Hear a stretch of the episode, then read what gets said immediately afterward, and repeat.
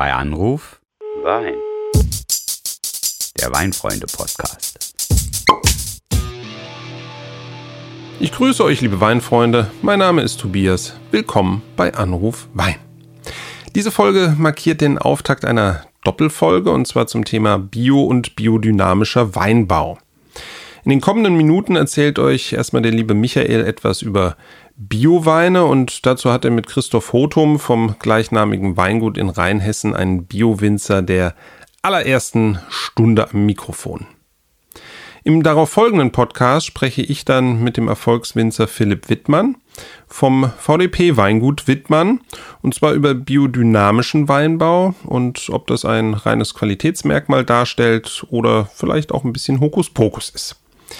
Das Tolle daran, Philipp Wittmann hat mich zu einem Vorortbesuch eingeladen und Michael ist noch nicht eingeweiht. Ähm, den werde ich jetzt mal damit überraschen. Also, bleibt mal dran, ich rufe den mal an.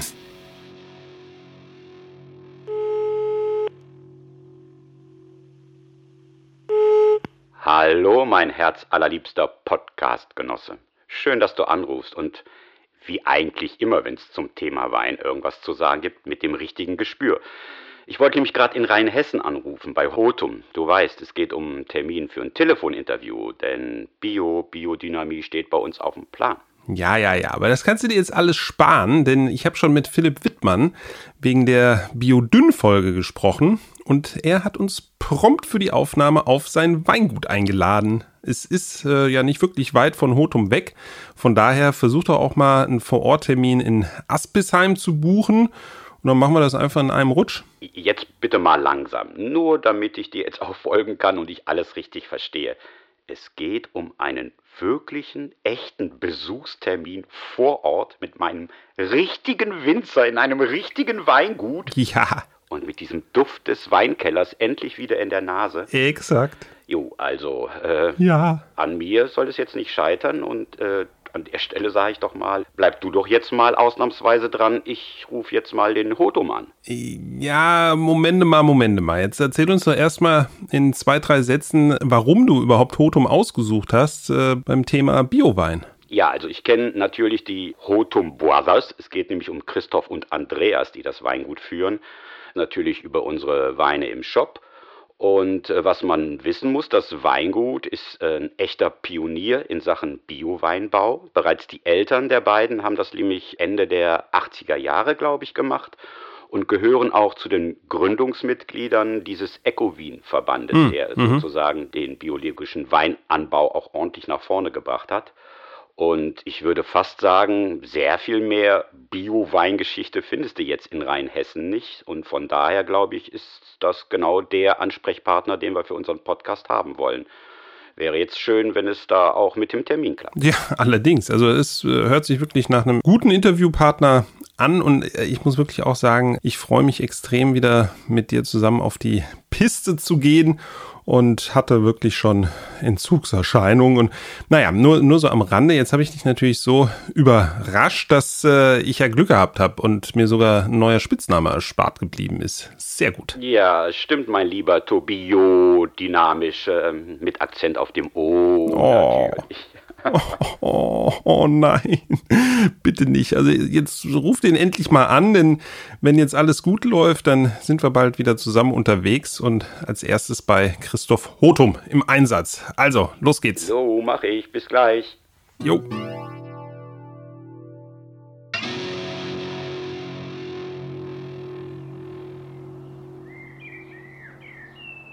Jo, da sind wir ja auch schon. Schön angekommen. Oh, und da sehe ich den Christoph. Hallo Christoph, schön, dass Mensch. du da bist. Und wir sind pünktlich. Ja, Mensch, Michael.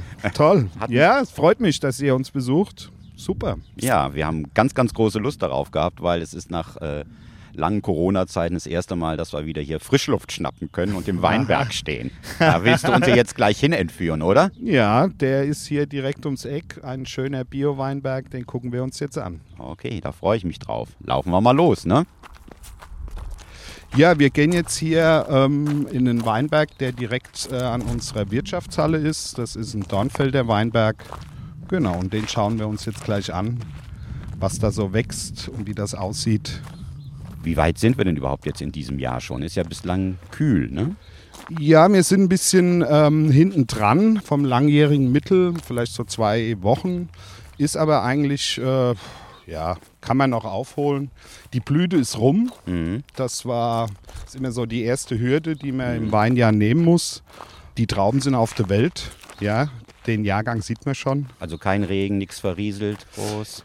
Ja, wir waren mit der Blüte genau in dieser heißen Woche. Also man hat es schon fast wieder vergessen. Das ist so zwei Wochen her. Ja, da war mal mit Sommer. den- mhm. Da war mal Sommer und da sind die ratzfatz durchgeblüht. Das war sehr toll. Da hatten wir keinen Regen, nichts verrieselt. Und jetzt ist halt die Situation, dass wir sehr viel Regen haben. Das macht uns ein bisschen Kopfschmerzen, weil das natürlich Pilzwetter ist. Mhm. Und die Trauben, wenn sie so jung auf der Welt sind, sind sehr empfindlich. Ja. Von daher haben wir sehr viel Arbeit im Moment. Es ist äh, Pilzdruck. Das hatten wir die vergangenen Jahre nicht. Da war es sehr einfach, Biowein zu machen, weil es war einfach trocken und da war kein Pilzdruck. Ja. Okay. Ja, wir haben noch äh, alte Weinbergsgebäude, die sind im, im äh, alten Ort, aber vor zehn Jahren sind wir hier ausgesiedelt, Mhm. Um es einfach ja, leicht, Mehr Platz, zu haben. Mehr Platz, hin. alles Mhm. eine Ebene. Keiner drumherum, der stört. Genau. Ah ja, jetzt sehe ich es ja schon. Und jetzt sehe ich sogar schon Blumen im Weinberg. Ganz wichtig. Mal gucken, ob ich ein paar erkenne gleich. So, wir laufen in die Grasreihe, weil da kriegen wir nicht so dreckige Füße.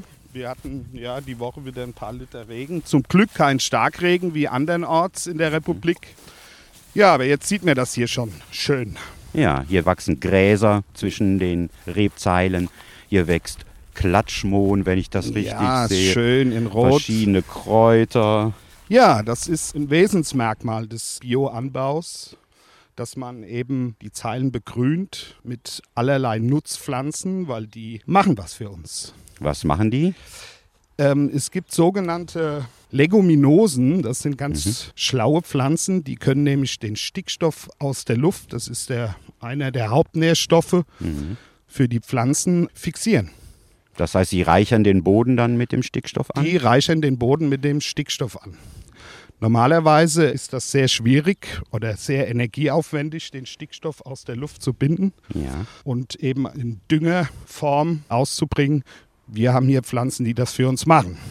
Das sind verschiedene Kleesorten, das ist Facelia. Mhm. Und dann geht es auch darum, dass hier eben was kreucht und fleucht, weil ähm, es gibt viele Schädlinge, aber auch viele Nützlinge. Und die brauchen natürlich Pflanzen, damit die sich hier wohlfühlen.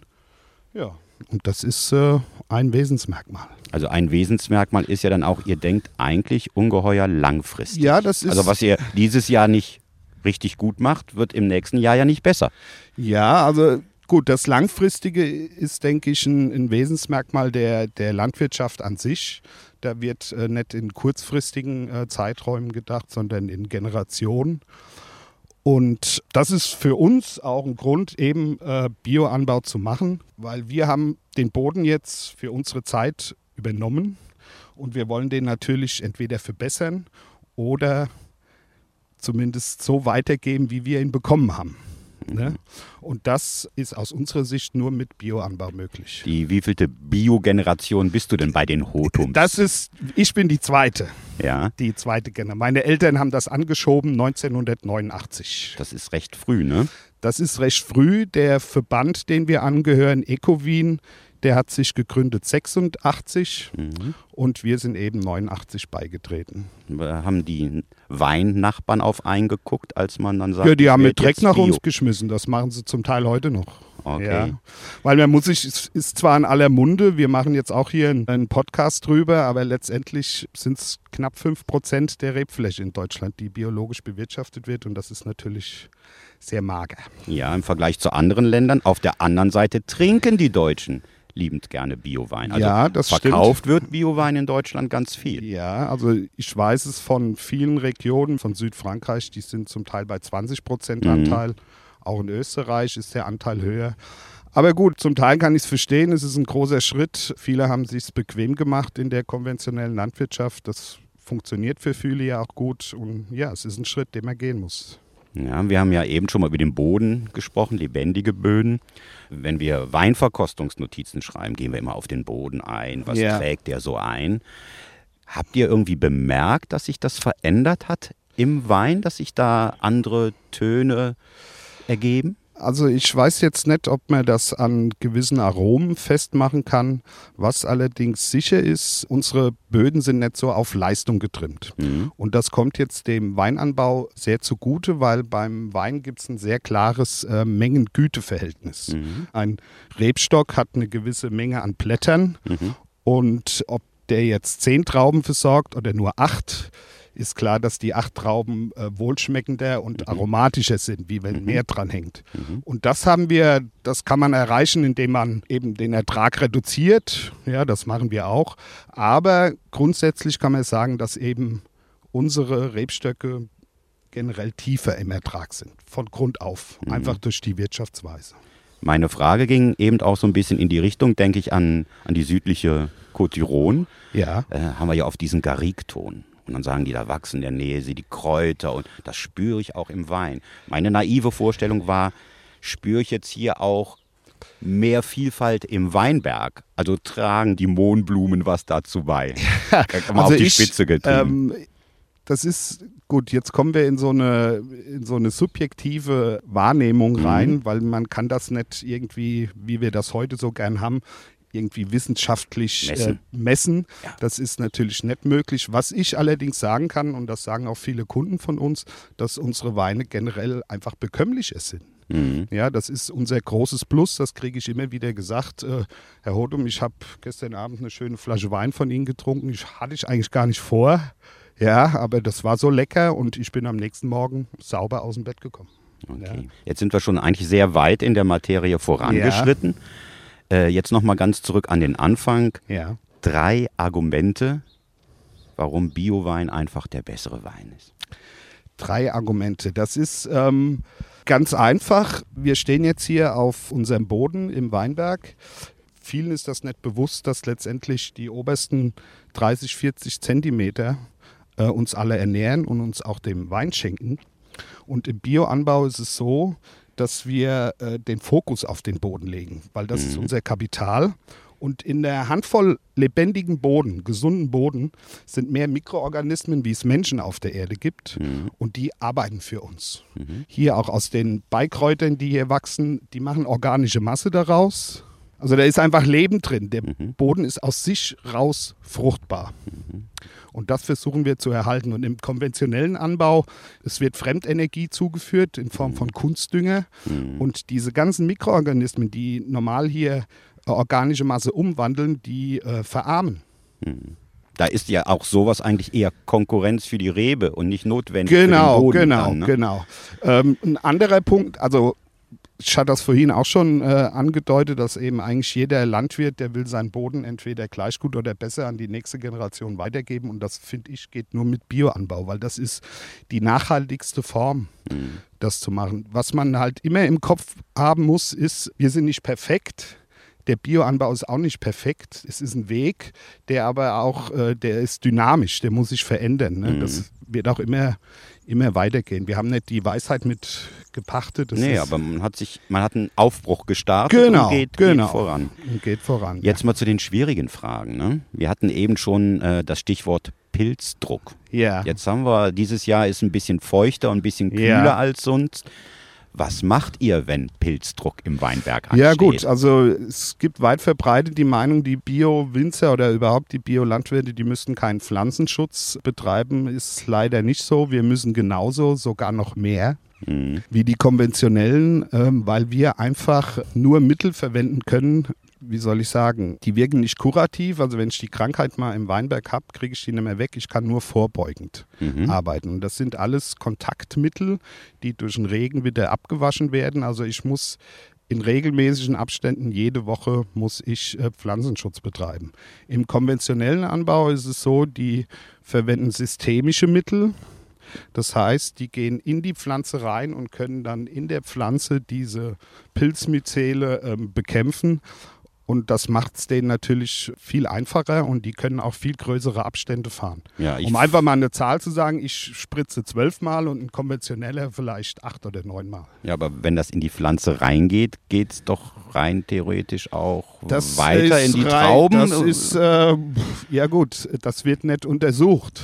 Also von der Industrie heißt es ja, sie, ihr spritzt das und das äh, löst sich auf und UV-Strahlung und nach so und so viel Zeit ist es weg.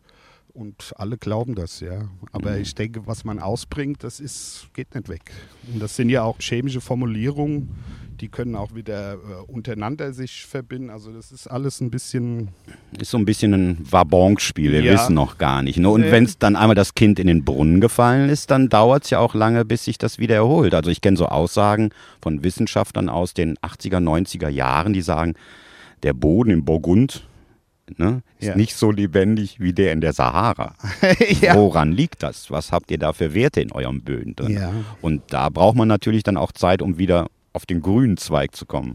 Ja, das ist äh, eine sehr langwierige Geschichte. Ich meine, wir sind jetzt in der aktuellen Situation, dass wir ähm, eben CO2 reduzieren wollen. Das ist das große Thema der nächsten zwei, drei Jahrzehnte. Und äh, was wir machen, wir fixieren Kohlenstoff, weil Mhm. wir bauen Humus auf Mhm. und Humus ist nichts anderes wie Kohlenstoff. Mhm. Ja. Ich kenne jetzt viele, wir können ja auch mal ganz offen reden, es geht ja jetzt nicht nur um Passion und Leidenschaft Ja. und Wein ist toll, gut, geschenkt, sondern man verdient ja auch sein Geld damit. ja, natürlich. Jetzt kommt eine Notsituation, viele Schädlinge, böse Pilze. Ich kenne einige, die sagen, ich arbeite nach den Biogrundsätzen, lass mich aber nicht zertifizieren, weil wenn da mal was Schlimmes kommt, kann ich nicht entsprechend reagieren. Ja, das macht mir ein bisschen äh, Bauchschmerzen. Ich höre das von vielen Kollegen, finde ich auch völlig in Ordnung. Nur, also ich finde, wenn man den ersten Schritt geht, dann muss man auch den zweiten gehen. Also es ist eine, wir werden zertifiziert seit über 30 Jahren, das ist äh, jedes Jahr. Man lässt da komplett die Hosen runter, das ist wie eine Buchprüfung. Und das finde ich auch absolut in Ordnung so. Ja, die Also man muss das auch, das muss auch integer sein. Ja, Ne? ja. Also ich kann natürlich meinen Kunden erzählen, naja, ich bin eigentlich Bio, weil ich mache das, das, das und das. Aber wie du schon sagst, wenn es dann mal hart auf hart kommt, dann holt man doch die Mittel raus. Und das, Das geht nicht. nee, finde ich irgendwie, finde ich inkonsequent. Ja, ich meine, äh, die kontrollieren ja auch die Eingangsbücher, was wurde gekauft. Natürlich, welchen Mengen. natürlich, Und natürlich. Bio hat ja auch was mit dem Keller zu tun, nicht nur mit dem Natürlich, Nicht nur Weinberg. mit dem Weinberg, eben. Also wir legen, das ist eine gläserne Produktion, wir legen da alles offen und da stehe ich auch voll dahinter. Manchmal ist es auch frustrierend, wenn man so geprüft wird und dann wie so ein kleiner Schuljunge manchmal da Mhm. sitzt, weil man dann vom Prüfer gesagt hat, ja hier, aber das musst du so und so und so machen. Ist nicht immer schön, aber ähm, dem stellen wir uns und ich finde, das äh, ist nicht mehr als konsequent. Jetzt sagt ja Biowein auch, wir waren eben schon beim Keller, bestimmte Kunstgriffe, die sonst auch im konventionellen Weinbau Das gerne verstehe ich jetzt nicht, was sind äh, Kunstgriffe? äh, so, so kleine Tricks sind Ja. einfach verboten. Äh, Ja. Ich sag jetzt mal, was Säure, was Süße betrifft, äh, sonstige Zusätze. Ihr seid ganz klar in der Produktion. Wir ne? sind ganz klar in der Produktion. Ich brauche keine Zusätze. Also ich reguliere auch die Säure. Ich äh, gebe auch Süße dazu in, Form von Saft. Das ist aber im konventionellen genauso. Unsere Philosophie ist ganz einfach, der, der Wein wächst. Also ich kann nichts dazu dichten. Ja, also wenn ich schöne, reife Biotrauben ernte, kann dann nur ein schöner, wohlschmeckender Biowein draus werden. Also das äh, im Keller geht es letztendlich darum, die Aromen, die ich aus dem Weinberg bekomme, zu erhalten. Ich verliere immer, das ist klar. Es geht nur darum, möglichst wenig zu verlieren. Und da gibt es, es gibt keine Kunstgriffe letztendlich. Ja, es gibt Leute, die benutzen bestimmte Hefen, um gewisse Aromen nochmal stärker zu transportieren. Ja, das ist mit den, mit den Hefen gibt es natürlich, obwohl wir in unserem Weinstil von dieser extremen Fruchtigkeit äh, eigentlich weggehen wollen. Wir wollen äh, eher diese, ja, eher mineralische Weine, eher, äh, also die Frucht ist, ja, ist immer da. Also ja, ist da, aber ja. das muss man nicht überladen durch Mhm. irgendwelche, äh, durch irgendwelche Häfen, die man da. Ich kaufe auch Häfen, ich setze auch Häfen ein. Zu 60 Prozent nehme ich Reinzuchthäfen, um die Weine zu vergären. Die andere Hälfte wird äh, über Spontangärung produziert. Auch immer so ein Abenteuer jedes Das Jahr. ist ne? ein Abenteuer, aber das macht es auch spannend. Ja, ich will ja kein Coca-Cola machen. Ich will ja, hoffentlich ja ein spannendes Produkt haben. Und das ist ja, genau. Und so Holzchips und sowas gibt es natürlich dann auch nicht bei Nee, Holzchips gibt es auch nicht. Das äh, finde ich auch. Pff. Also wir haben viele Rotweine im Holz, im alten Holz und auch im, im Barrique. Da kaufen wir zum Teil gebrauchte, zum Teil neue. Also das braucht kein Mensch. Ja. Bin ich, bin ich ganz deiner Meinung. Ja. Ja, prima. Jetzt haben wir im Weinberg ja schon eine ganze Menge gelernt. Bio heißt ja aber auch, da passiert was Besonderes im Keller oder es passiert da eben nicht. Wollen wir da mal hingehen und du Ja, zeige ich dir erklärst uns gerne. das mal ein bisschen? Gerne.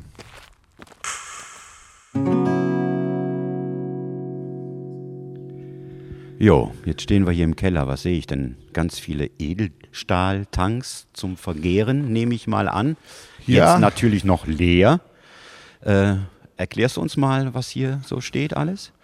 Ja, es, ähm, wir sind hier in unserem Weinkeller. Viele sind erstmal enttäuscht, wenn sie das Edelstahl sehen, aber das ist Stand der Technik.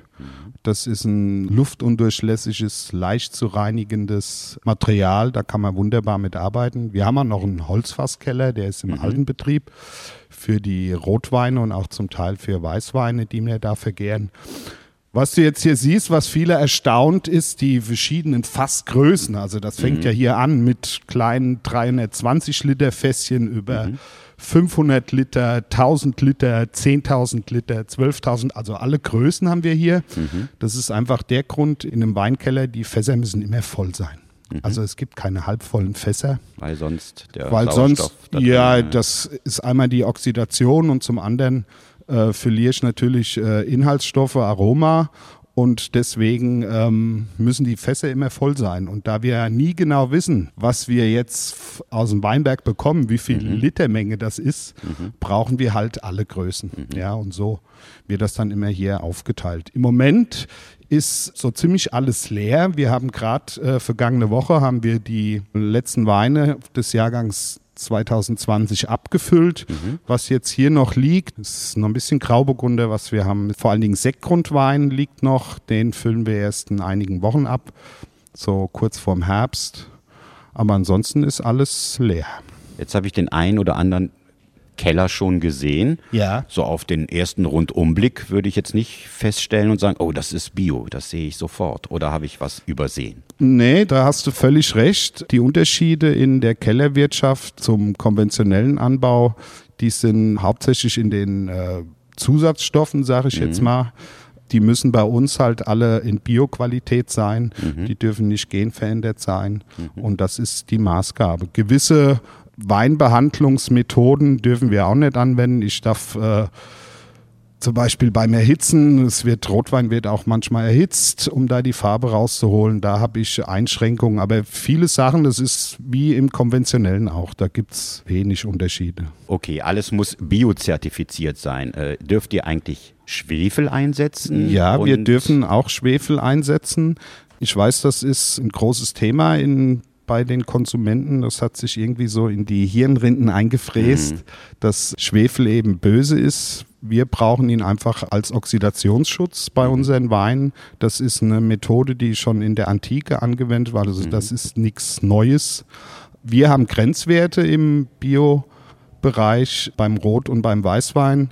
Das einfach, um mal eine Zahl zu nennen. Also ein, ein Rotwein, der trocken ist, der äh, unter zwei Gramm Restzucker hat, der darf maximal 100 Milligramm Schwefel haben. Ja, ich sage Einfach immer, um, einfach um mal eine Zahl in den Raum zu Ja, werfen. diese Leute essen eine Handvoll getrocknete Rosinen. Dann Ja, haben die, na, wer weiß, genau. wie viel, das Hundertfache dieser Schwefelmengen aufgenommen. Genau. Gibt es sonst noch irgendwelche kritischen Stoffe im Keller? Ja, was heißt kritische Stoffe? Also im Prinzip nicht, weil es ist, es geht hier um Lebensmittel, von daher werden hier keine kritischen Stoffe eingesetzt. Die, die ich einsetze, müssen eben in Bioqualität sein. Gut, Schwefel gibt's nicht in Bioqualität, das ist äh, ein Naturprodukt. Ansonsten eben da ist Ehrlicher Wein. ehrlicher Wein, so sieht's aus. Aber ehrlicher Wein, das ist doch jetzt nochmal ein schönes Stichwort. Wir haben vorhin schon im Weinberg Ja.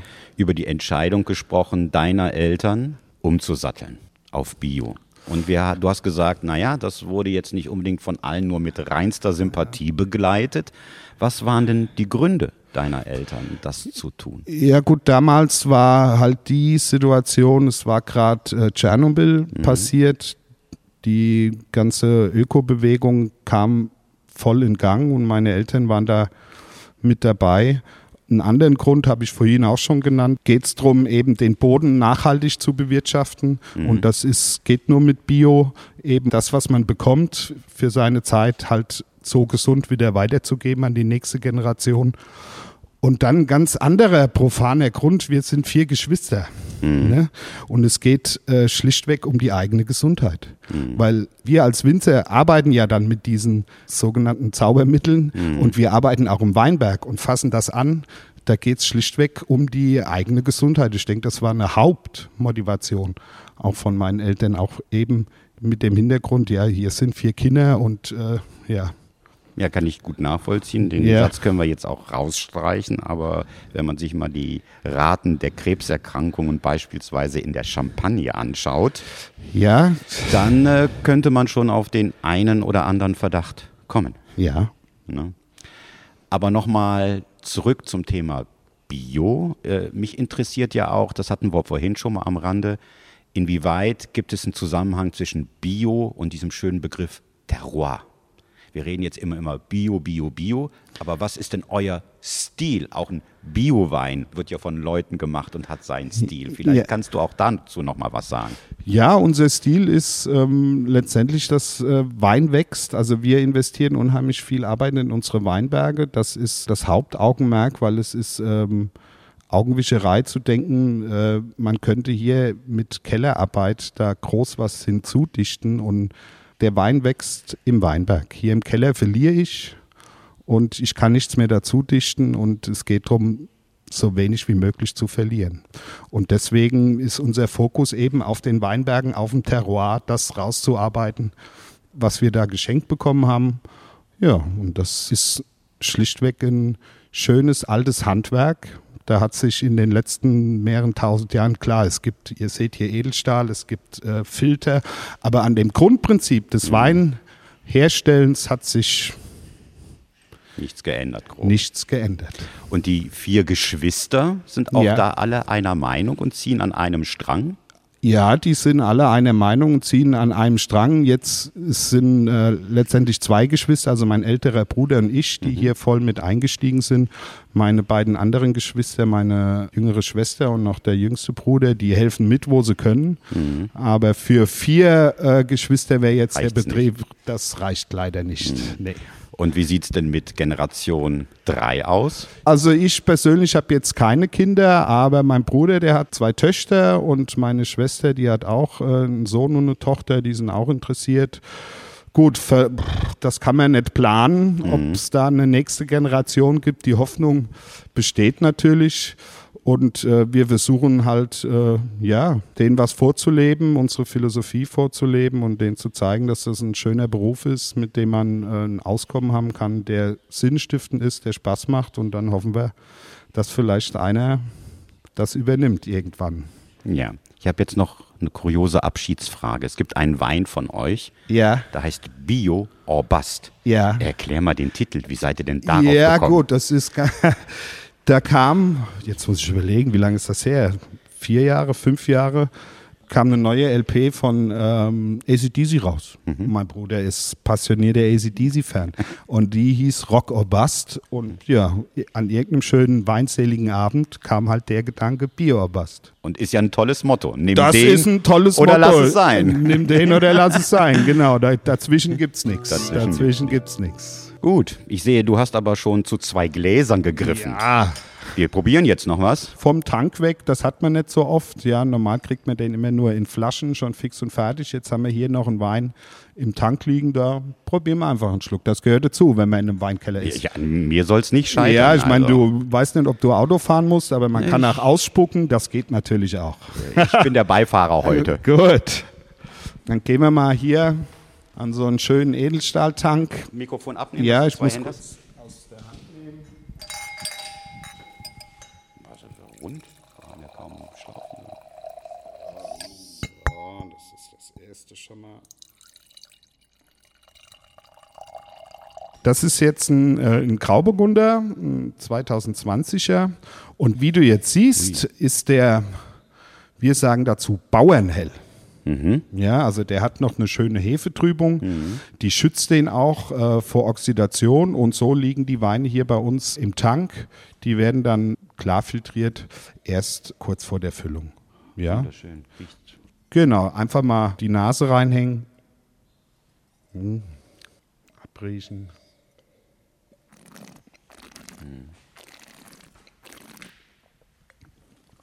So, ich spuck jetzt auch mal nicht. Den trinke ich. Ja, das ist ein schön, schön reifer, harmonischer Grauburgunder. Vollmundig. Mhm. Mir auch eben nicht zu sehr dann von der Frucht so reinknallend. Ja, Ne, Nach genau. hinten hat er so einen schönen Charme noch, den Ja. er bekommt. Ja, der ist sehr schön. Den kann ich mir auch so, ein, zu so einem schönen Salat gut vorstellen. Ja, Diesem- das ist jetzt Salatzeit, Ne? genau. Da kriegt man schon fast Hunger. Na gut, dass wir hier heute nicht ausspucken müssen. Ja gut, normal ist das ja, das ist unsere Tä- also eine tägliche Arbeit, aber ein großer Teil der Kellerarbeit ist eben probieren, weil wir eben über unsere Sensorik den Wein begleiten und halt schauen, ob da alles richtig läuft, also dass keine Fehlentwicklungen stattfinden und du siehst die ganzen Tanks, da müssen wir natürlich spucken. Wenn du da morgens um acht anfängst, den Keller durchzuprobieren. Hm, Kommst du nicht weit. Nochmal eine ganz andere Frage. Man kann euch hier auch besuchen. Man kann uns hier auch besuchen jederzeit, da freuen wir uns drüber. Natürlich, die letzten Monate war das eher ein bisschen weniger, dass wir besucht werden, aber generell kann man uns besuchen. Ja, weil die Leute ja jetzt wieder Lust haben, in die Welt hinauszufahren. ja. Und hier ist kein Risikogebiet, Nee, hier ist kein Risikogebiet. außer das Risiko, zu viel Wein zu trinken. Ja, gut. Aber damit kann man, glaube ich, leben, oder? Damit kann man leben, ja. Ja, prima.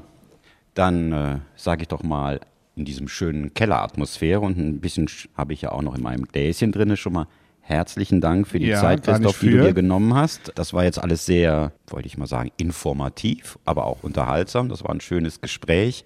Und ansonsten äh, sei versprochen, ich komme auf jeden Fall wieder und dann ohne Mikrofon. Jawohl. Du bist herzlich willkommen. Ich bedanke mich für dein Interesse und es hat mir Spaß gemacht mit Jo. dir. Gell? Bis zum nächsten Mal dann. Bis zum nächsten Mal. Ciao. Hallo, hier spricht nochmal der Tobias. Ja, also das hat der Michael doch jetzt wirklich ganz gut hinbekommen, oder? Also Biowissen haben wir ordentlich zusammengetragen. Mm, Aber trotzdem möchte ich nochmal darauf hinweisen, wer noch Fragen oder Anregungen zu dem ganzen Thema hat, der schreibt uns doch bitte eine E-Mail an podcast.weinfreunde.de. Und bitte nicht vergessen, diese Folge war jetzt erst der Teil 1 unserer quasi Doppel-Bio-Bio-Folge. Denn als nächstes widmen wir uns ja dem ja schon fast etwas mysteriösen Thema Biodynamie. Und zwar dann, wenn es wieder heißt, bei Anruf Wein.